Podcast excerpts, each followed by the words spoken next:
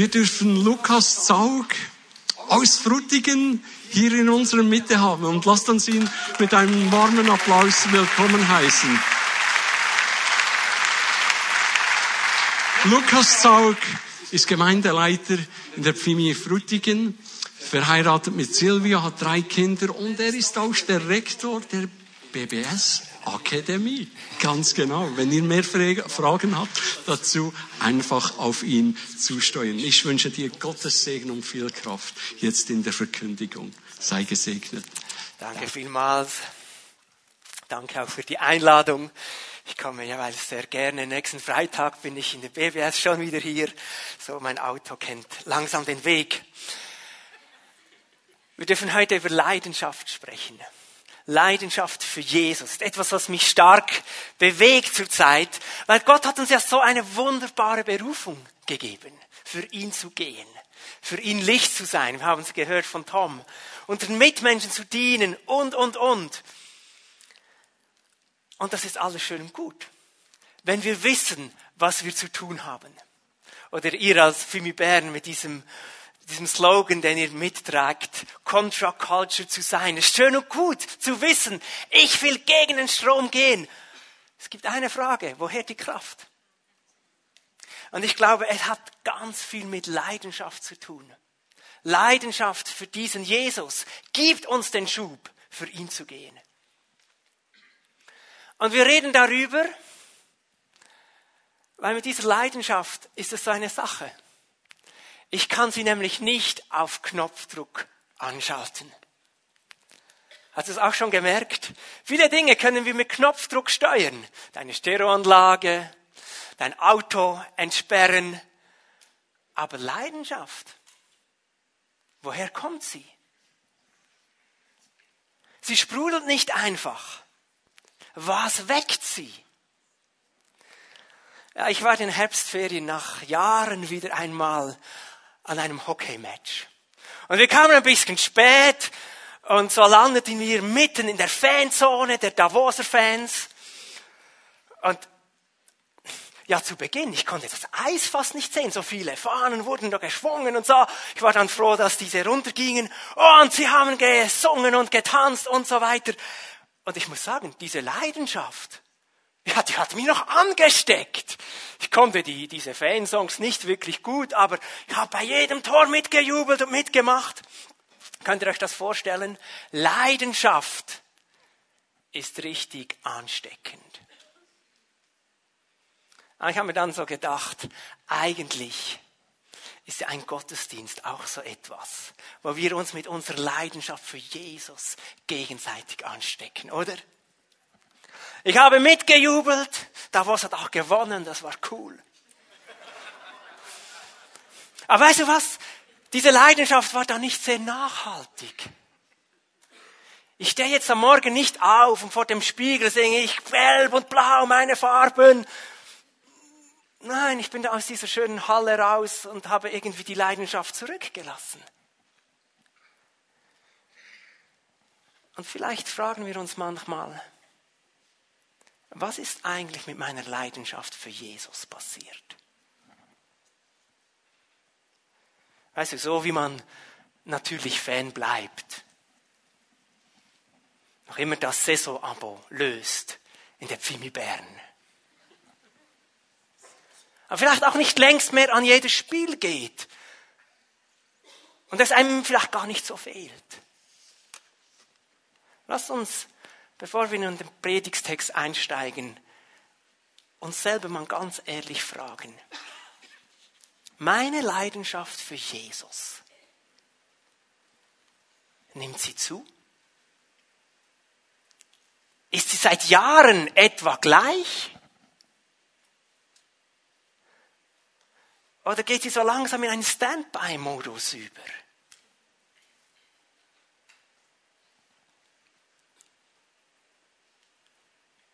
Meine Leidenschaft für Jesus. Und gell, dann sagen wir, ist doch normal. Hat doch mit dem Gewöhnungseffekt zu tun. Die Macht der Routine. Haben mir ein Bike gekauft und war leidenschaftlich und jetzt steht es in der Garage und du hast auch solche Beispiele in deinem Leben. Ist doch normal. Ja klar, irgendwie. Aber deshalb packt es mich so, wenn wir vom Apostel Paulus lesen dürfen, wie seine Leidenschaft für Jesus brennt. Lass uns das miteinander lesen. Wir bewegen uns heute im Philipperbrief. Philipper 3. Und ich lese mal Vers 13 und 14. Geschwister, ich bilde mir nicht ein, das Ziel schon erreicht zu haben. Eines aber tue ich. Ich lasse das, was hinter mir liegt, bewusst zurück. Ich konzentriere mich völlig auf das, was vor mir liegt.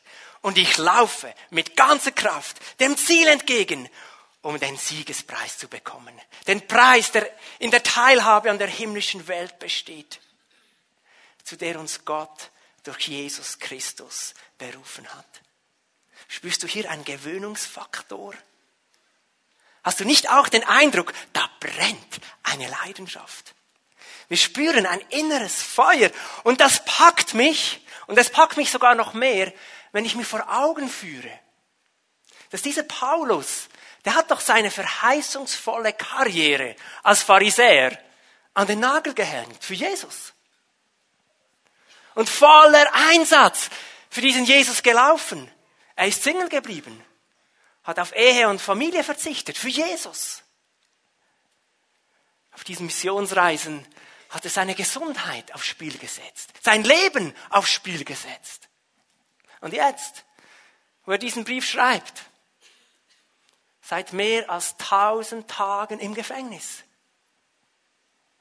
Aber seine Leidenschaft brennt.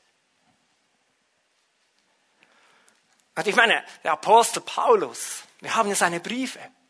Er könnte auch theologisch argumentieren. Ich meine, der Paulus hat verstanden, was es bedeutet, zu Jesus zu gehören. Er schreibt über Rechtfertigung mit einer großen Freude und Gelassenheit. Ich weiß, wenn Jesus für mich ist, niemand kann gegen mich sein. Er schreibt in Römer 8, diese Liebe Gottes, nichts kann uns trennen.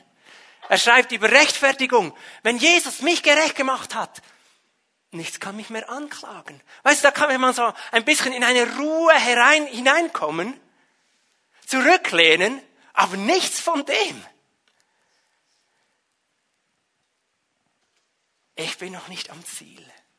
Ich laufe mit aller Kraft. Was hinten ist, blende ich aus. Ich jage auf das Ziel zu. Und wenn ich das lese, denke ich, diese Leidenschaft will ich auch.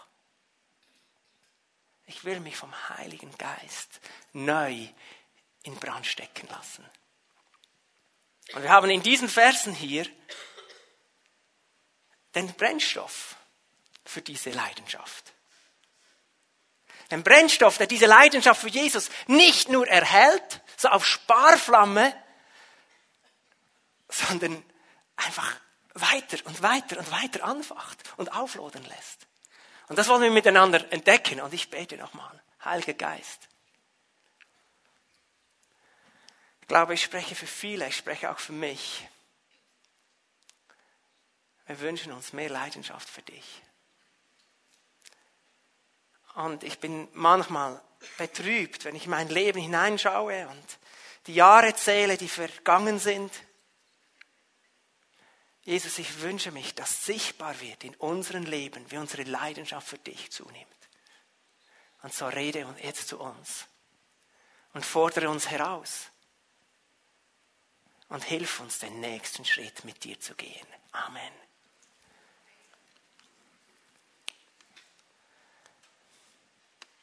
Ich lese Vers 8. Philipper 3, Vers 8.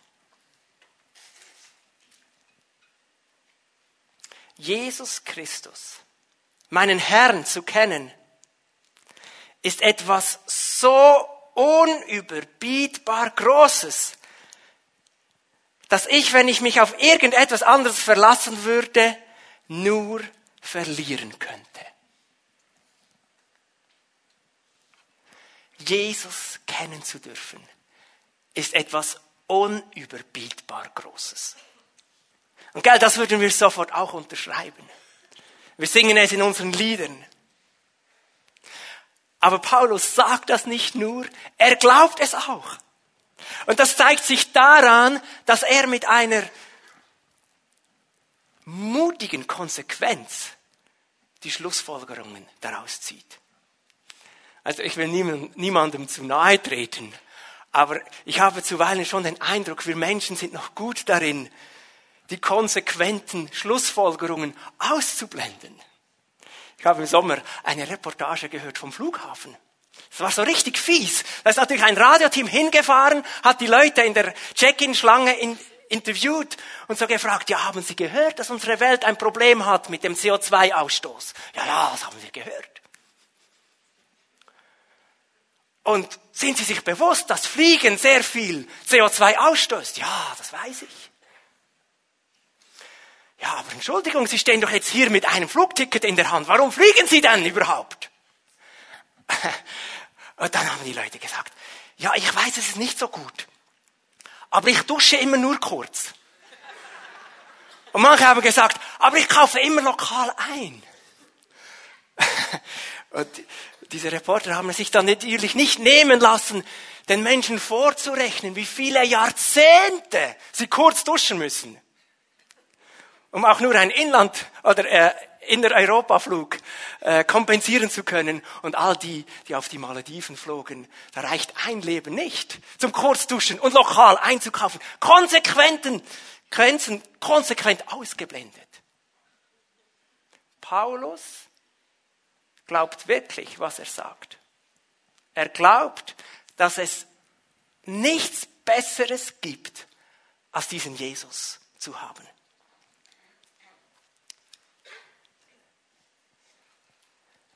Seinetwegen habe ich allem, was mir früher Gewinn war, den Rücken gekehrt. Es ist in meinen Augen nichts anderes als Müll. Wenn ich mich auf etwas anderes verlassen würde als diesen Jesus, ich kann nur verlieren. Ich gehe als Loser vom Platz. Und von was spricht hier Paulus? Er hat eine Begegnung gehabt mit Jesus. Und diese Bewegung hat sein Leben von Grund auf verändert. Vorher war er stolz auf seine reine jüdische Abstammung. Er hat Anerkennung gefunden als Pharisäer bei den genauesten der Genauen, wenn es darum ging, das jüdische Gesetz zu halten. Er hat nicht nur die 613 Gebote des Alten Testaments, welche die Schriftgelehrten entdeckt haben, einzeln gehalten, sondern auch das zusätzlich noch darüber hinaus, was die Pharisäer als sonst noch an Verschärfungen in dieses Gesetz hineingetragen haben. Paulus war härter zu sich selbst als alle anderen. Radikaler als der links und der rechts. Und während die anderen die neue Bewegung der Christen einfach verachtet hatten, ging Paulus hin und hatte diese Christen verfolgt. Und das alles tat er, um Anerkennung vor Gott zu, zu finden, um gerecht vor Gott dar, dastehen zu können. Das war der Fokus seines Lebens, sein einziges Ziel, Gott etwas vorweisen können.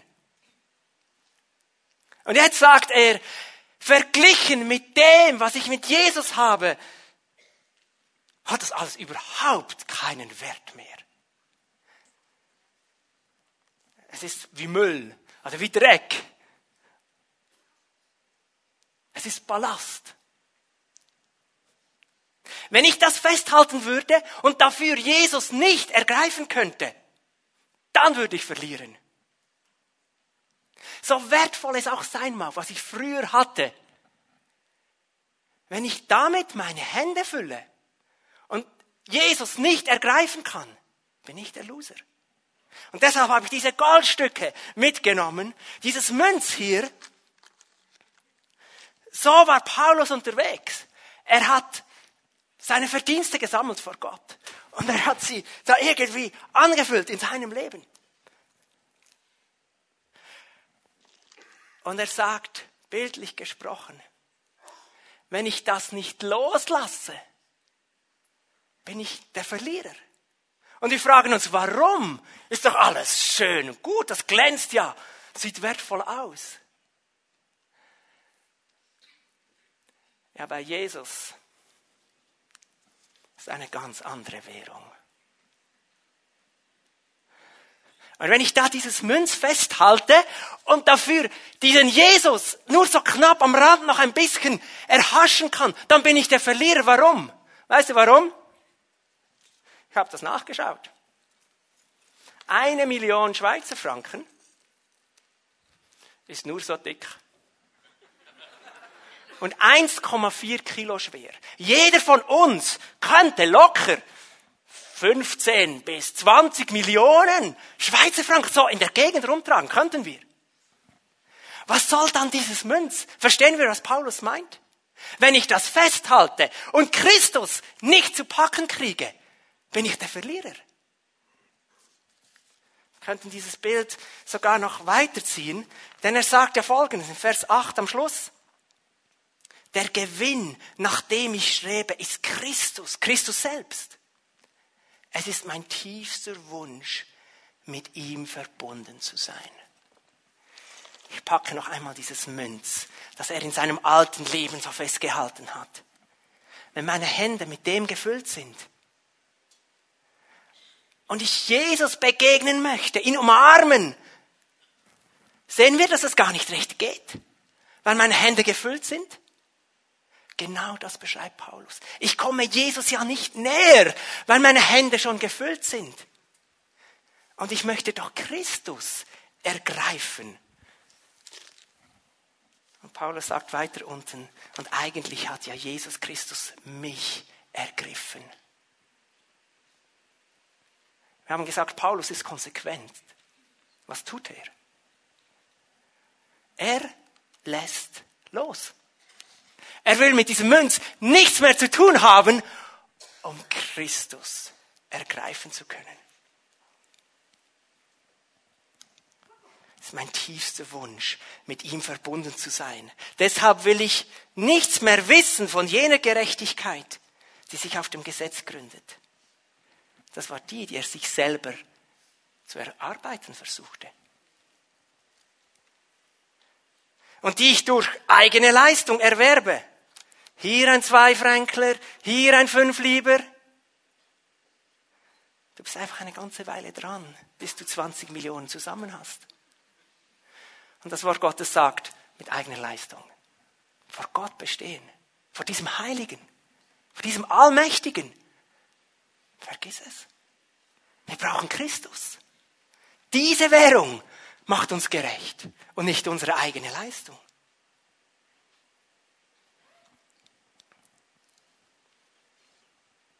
Ich will nichts mehr zu tun haben mit dem, was ich durch eigene Leistung erwerbe.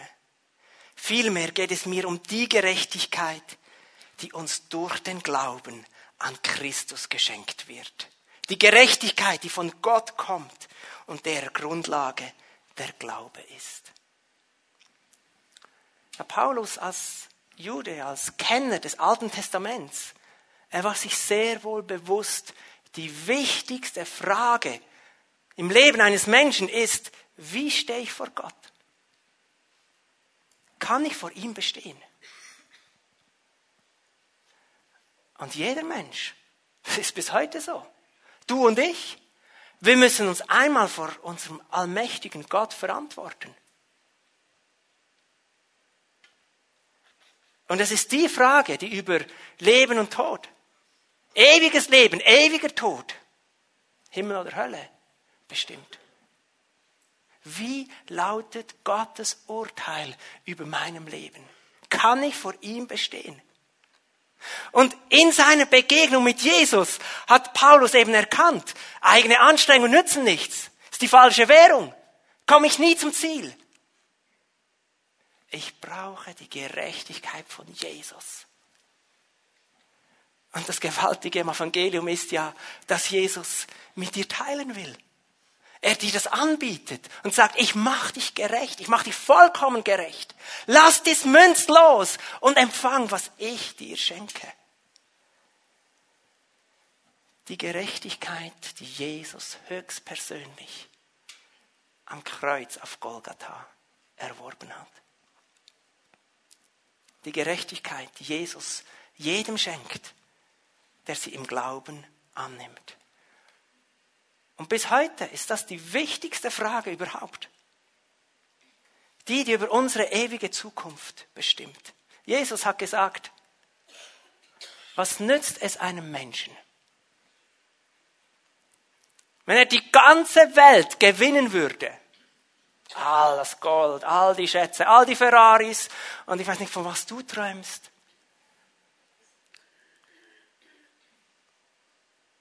Was nützt es einem Mensch, die ganze Welt zu gewinnen, wenn er aber sein Leben einbüßt?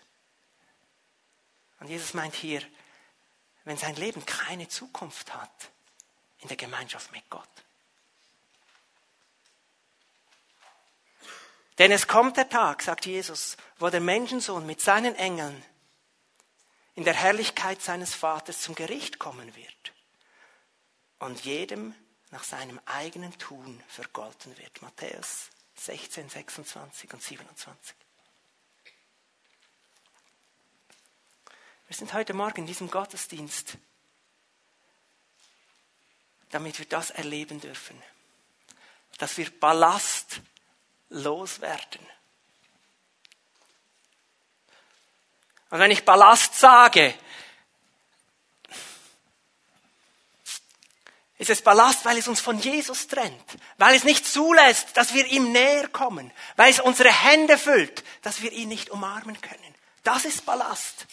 So wertvoll es materiell auch sein mag. Es ist Ballast. Radikal loslassen, um Christus ergreifen zu können. Das lebt uns Paulus hier vor. Und gell, bei Paulus in seiner Zeit, in diesem jüdischen Kontext,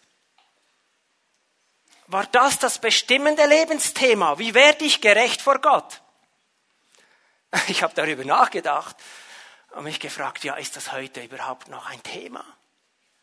Vielleicht bei den wenigsten von uns. Wir, wir leben in einer so anderen Gesellschaft, dass das nicht der Fokus ist.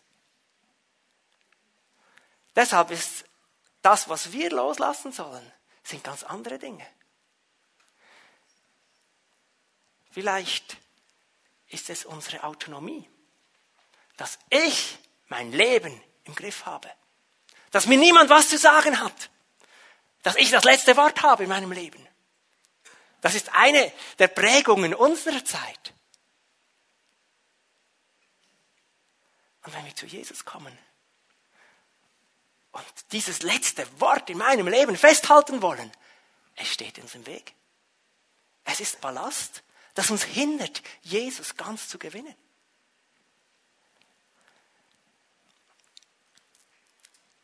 Vielleicht ist es unser Wunsch, anerkannt zu werden, anerkannt zu sein, dazugehören zu wollen. Und wir spüren, solange ich das festhalte kann ich mich nicht ganz auf Jesus einlassen. Ich lade dich ein, lass das los. Es ist nur Ballast, das dich hindert, diesen Christus festzuhalten. Ah, vielleicht sind es unsere Träume, vielleicht ist es unser Besitz, das, was wir uns erarbeitet haben. Dein Sport, deine Familie, deine Karriere, was auch immer. Dinge, die wir festhalten und die uns hindern, Jesus zu ergreifen.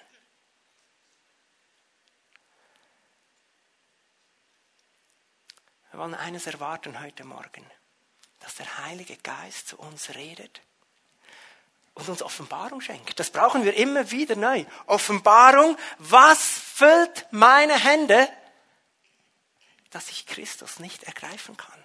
Wir werden am Schluss miteinander beten. Und ich erwarte, dass der Heilige Geist uns Impulse schenkt. Und ich möchte dich um eines bitten. Nimm das ernst. Nimm das ernst. Und lass los. um Christus ergreifen zu können. Ja, okay.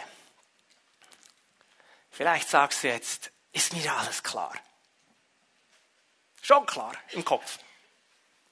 Und trotzdem erlebe ich doch diese Leidenschaft eben gerade nicht so besonders.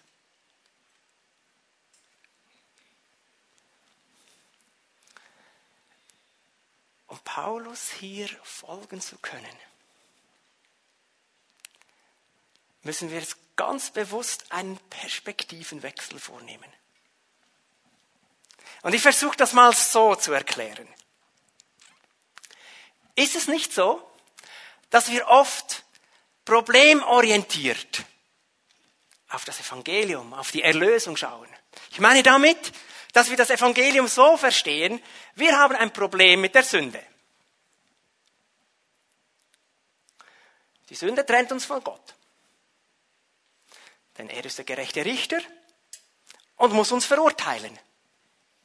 Jetzt ist Jesus am Kreuz gestorben, hat unsere Schuld getragen und wer an ihn glaubt, bekommt Vergebung. Problem gelöst. Happy End. Haben wir kein Problem mehr. Es war alles korrekt, was ich gesagt habe. Aber es ist ein ganz bestimmter Blickwinkel auf das, was Gott tut und in unserem Leben tun will. Es fokussiert auf das Problem. Und das Problem ist jetzt gelöst. Und darum Happy End. Schau. Wenn wir in der Bibel lesen, wie Gott sich offenbart und was seine Ziele sind, dann merken wir, es geht nicht in erster Linie darum, ein Problem zu lösen. Gottes tiefstes Anliegen ist es, Beziehung zu haben.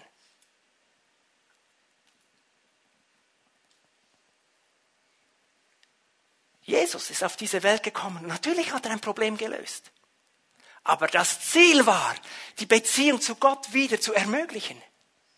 Jesus ist am Kreuz gestorben, damit wir durch die Vergebung zu Gottes Kindern werden, hineingenommen werden sein dürfen in diese Gemeinschaft mit Jesus. Eine gemeinsame Zukunft. Sogar als Jesus noch in den Himmel zurückkehrte, seine letzten Worte waren, ich will, dass ihr dort seid, wo ich bin. Spüren wir? Es geht unserem Gott um Beziehung. Ich gehe, um Wohnungen vorzubereiten. Ich komme wieder und hole euch zu mir, damit ihr dort seid, wo ich bin. X-fach kommt das. Es geht unserem Gott um Beziehung. Und deshalb steht Erlösung, deine Bekehrung, nicht für ein Happy End, sondern es ist ein Startpunkt für ein Leben mit Gott. Würdest du nicht auch zugeben, dass End, Happy End und Start doch etwas ganz anderes ist. Ziemlich weit auseinander. Das Ende und der Startpunkt. Und welche Eltern würden sagen, endlich nach neun Monaten ist unser Kind auf die Welt gekommen, gesund, Halleluja, Happy End. Schon klar, das stimmt in Bezug auf die Schwangerschaft. Und man ist auch happy, dass die zu Ende ist. Ist ja klar. Aber mit der Geburt ist es doch nicht fertig, sondern es beginnt. Jetzt sind wir Familie. Jetzt können wir dieses Wesen kennenlernen. Wir können es lieben. Wir können unsere Zuneigung ihm zeigen. Es wird eine Beziehung entstehen. Es ist der Startpunkt. Kein Happy End. Der Start. Und weißt du, wenn die Bibel uns sagt, wenn wir zu Jesus kommen, werden wir wieder geboren. Ist das doch kein Happy End, sondern ist der Start. Diese Beziehung zu Jesus mehr und mehr zu entdecken. Es ist offensichtlich, dass Paulus diese Perspektive, es geht um Beziehung, ganz, ganz tief verinnerlicht hat.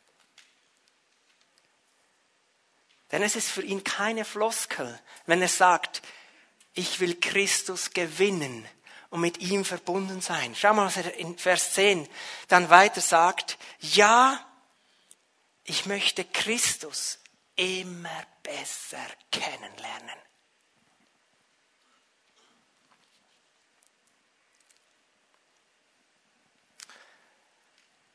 Und wenn wir über Leidenschaft reden, bei, Je bei Paulus staunen, dass er diese Leidenschaft trotz Gefängnis immer noch hat, ich bin mir ziemlich sicher, es hat genau damit etwas zu tun. Ich möchte Christus immer besser kennenlernen. Immer enger mit ihm verbunden sein. Immer mehr mich auf Jesus einlassen immer mehr ihm vertrauen.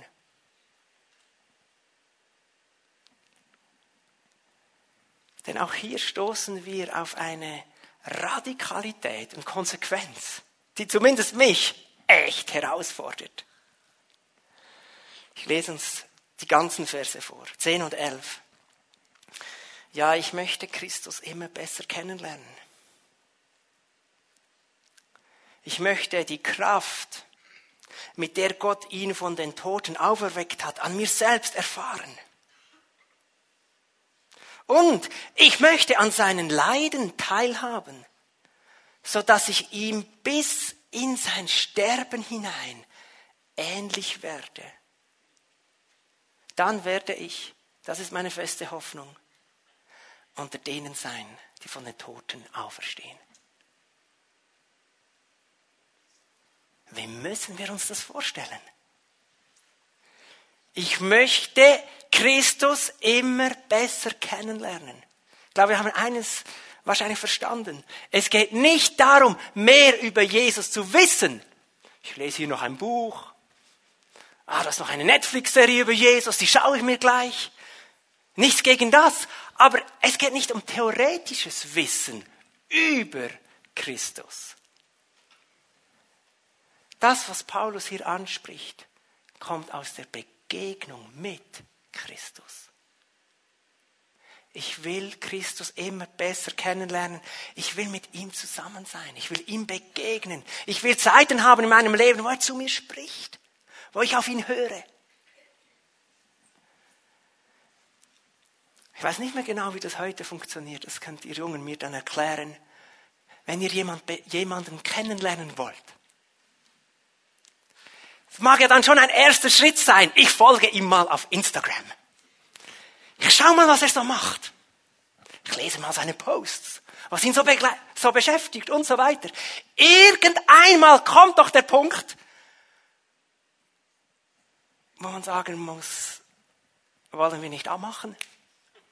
Wie wär's mit einem Date? Ich würde dich gerne kennenlernen. Ja, Zeit miteinander verbringen. Genau das ist hier beschrieben. Ich Christus besser kennenlernen. Sein Reden hören, sein Wirken erfahren, seinen Willen suchen. Ja, die Begegnung mit Jesus hat eine solche Kraft, dass sie mich zu prägen beginnt. Dass wir ihm immer ähnlicher werden. Und vor allem, dass diese Leidenschaft nicht ausgeht, sondern im Gegenteil angefacht wird. Das ist das Anliegen von Paulus. Und wenn er sagt, ich will die Kraft, mit der Gott ihn aus den Toten auferweckt hat, an mir selbst erfahren, da sind wir alle mit Feuer und Flamme dabei, oder? Paulus unterstreicht das im Epheserbrief, wo er sagt, Gott ist mit einer, mit seiner so un übertreffbaren großen Kraft in unserem Werk. Es ist diese Auferstehungskraft, mit der er an uns am Werk ist. Und wir sehnen uns nach mehr von dem, nach Zeichen und Wunder. Nach der Kraft, Ungerechtigkeit ertragen zu können und trotzdem vergeben. Nach der Kraft, die eigene Schwachheit zu überwinden und über Sünde Sieg zu haben. Ich bin mir sicher, wir alle haben doch schon dafür gebetet, oder? Ich will teilhaben, Jesus, an deiner Auferstehungskraft. So weit, so gut. Aber hast du mitbekommen, was Paulus dann auch noch sagt? Und sonst lese ich es noch einmal.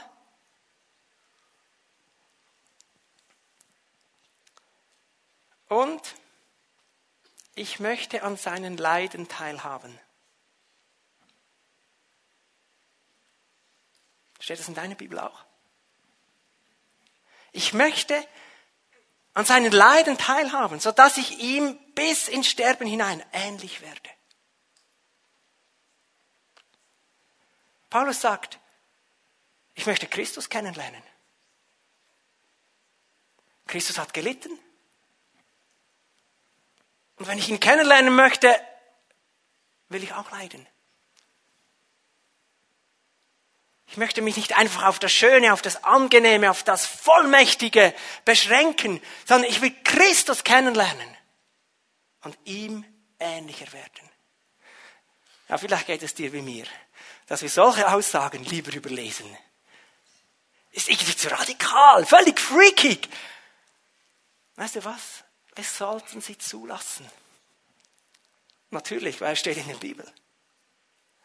Und wir sollten sie zulassen, weil solche Aussagen halten einen Spiegel an mein Leben heran. Um was geht es mir eigentlich? Geht es mir wirklich um Christus? Oder geht es letztlich doch eher um mich? Um ein angenehmes Leben. Und Christus ist gut und recht, wenn er mir hilft. Zu mehr Segen, zu mehr Erfolg, zu weiß nicht was alles. Halte ich mich an Christus, weil etwas für mich herausschaut? Oder halte ich mich an Christus, weil ich Christus kennenlernen will? Ja, da sind wir in guter Gesellschaft. Ich meine, die Jünger haben gesagt, gell, Jesus, die Plätze links und rechts, wäre das was für uns und so? Und als Jesus gefangen genommen wurde, waren sie alle weg.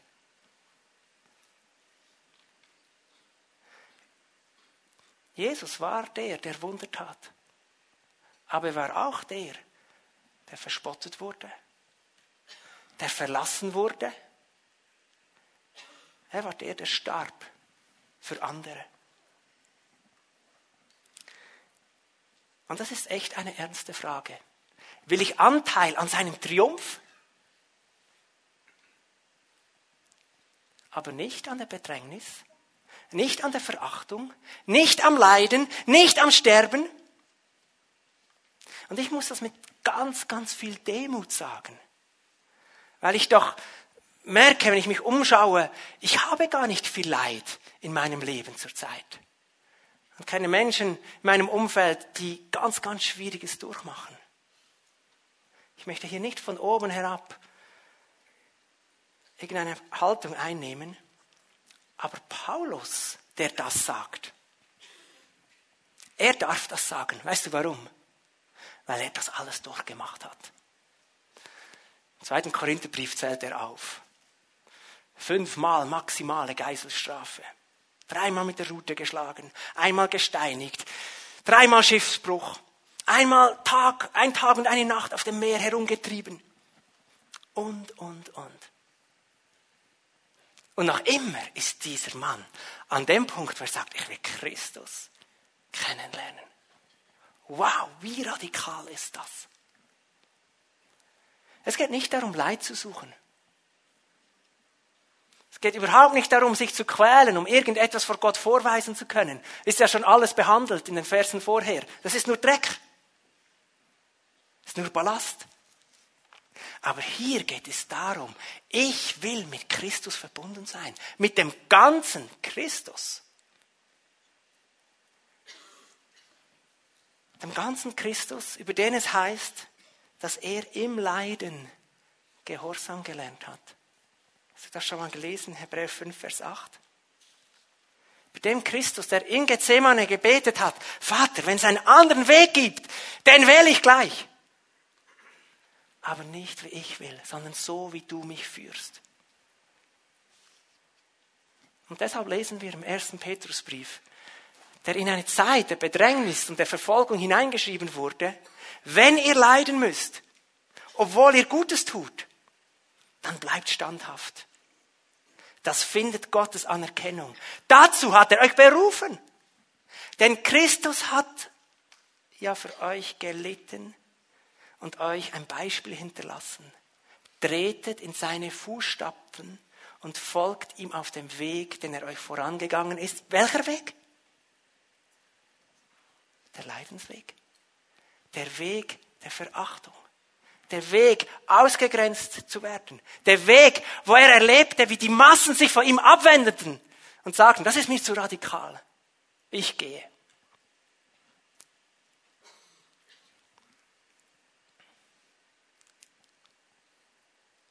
Es gibt viele, viele weitere Stellen in der Bibel. Wenn man mal den Mut hat, darauf zu achten, merkt man, okay, das gehört nicht nur dazu, sondern das ist Teil unserer Berufung.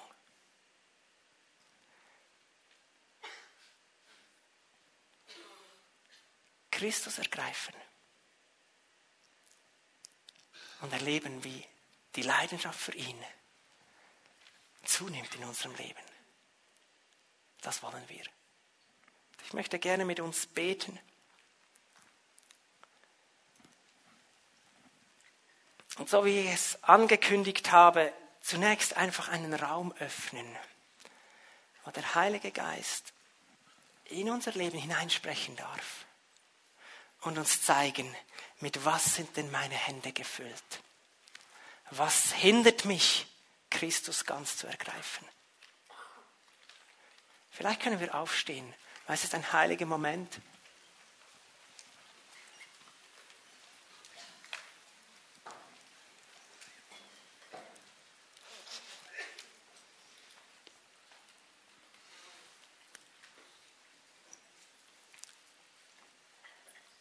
Wir kommen jetzt vor den Thron Gottes.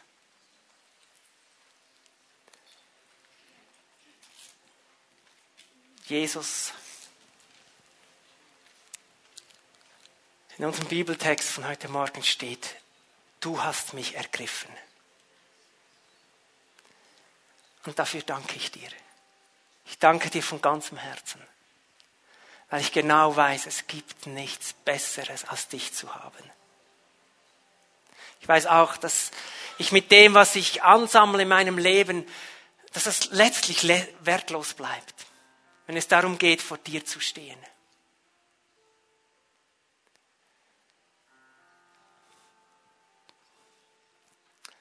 Aber Jesus, du kennst uns ja. Und ich sehe in meinem eigenen Leben, und wahrscheinlich spreche ich für viele von uns, diese Radikalität von Paulus, die geht uns manchmal ab. Und ich halte in meinem Leben immer noch Dinge fest, die mich eigentlich hindern, mich ganz an dich zu halten. Wir sagen, ich will Jesus, aber ich will nicht loslassen. Und so bete ich dich, dass du heute Morgen in unser Leben hineinsprichst und uns zeigst, was halte ich fest, das mich hindert, dich ganz zu ergreifen. Und es braucht uns allen Mut, dieses Gebet zu beten, Jesus. Aber wir wissen, was für ein guter Gott du bist. Und im Kopf weiß ich auch, es ist wahr, was Paulus sagt. Ich kann nur verlieren, wenn ich festhalte. Heiliger Geist, bitte sprich jetzt in unser Leben hinein. Mit einer Klarheit und einer Deutlichkeit, dass wir hören und spüren, was wir zur Seite legen sollen, um dich zu ergreifen. Halleluja, Jesus. Shura Santa Katara Namanda. Kora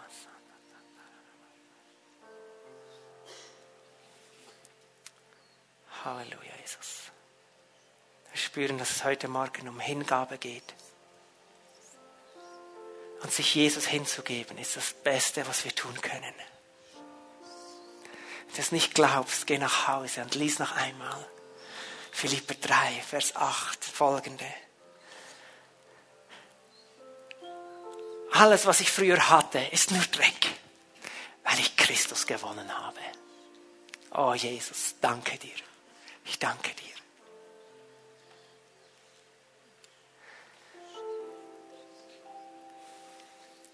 Ich möchte Fimi at Home Leiter nach vorne bitten, dass ihr auch bereit macht, um mit Menschen zu beten. Und ich lade ein, wenn du merkst, der Herr hat zu mir gesprochen. Mach heute etwas fest vor ihm. Und bete mit jemandem zusammen. Weil etwas loszulassen ist so eine Herausforderung. Da brauchen wir Menschen, die mit uns beten, die mit uns diesen Weg gehen. Und ich lade ein, du darfst nach vorne kommen und Gebet in Anspruch nehmen. Wir singen gleich ein Lied. Ich lade dich ein, dieses Lied zu singen als eine Zeit der Hingabe.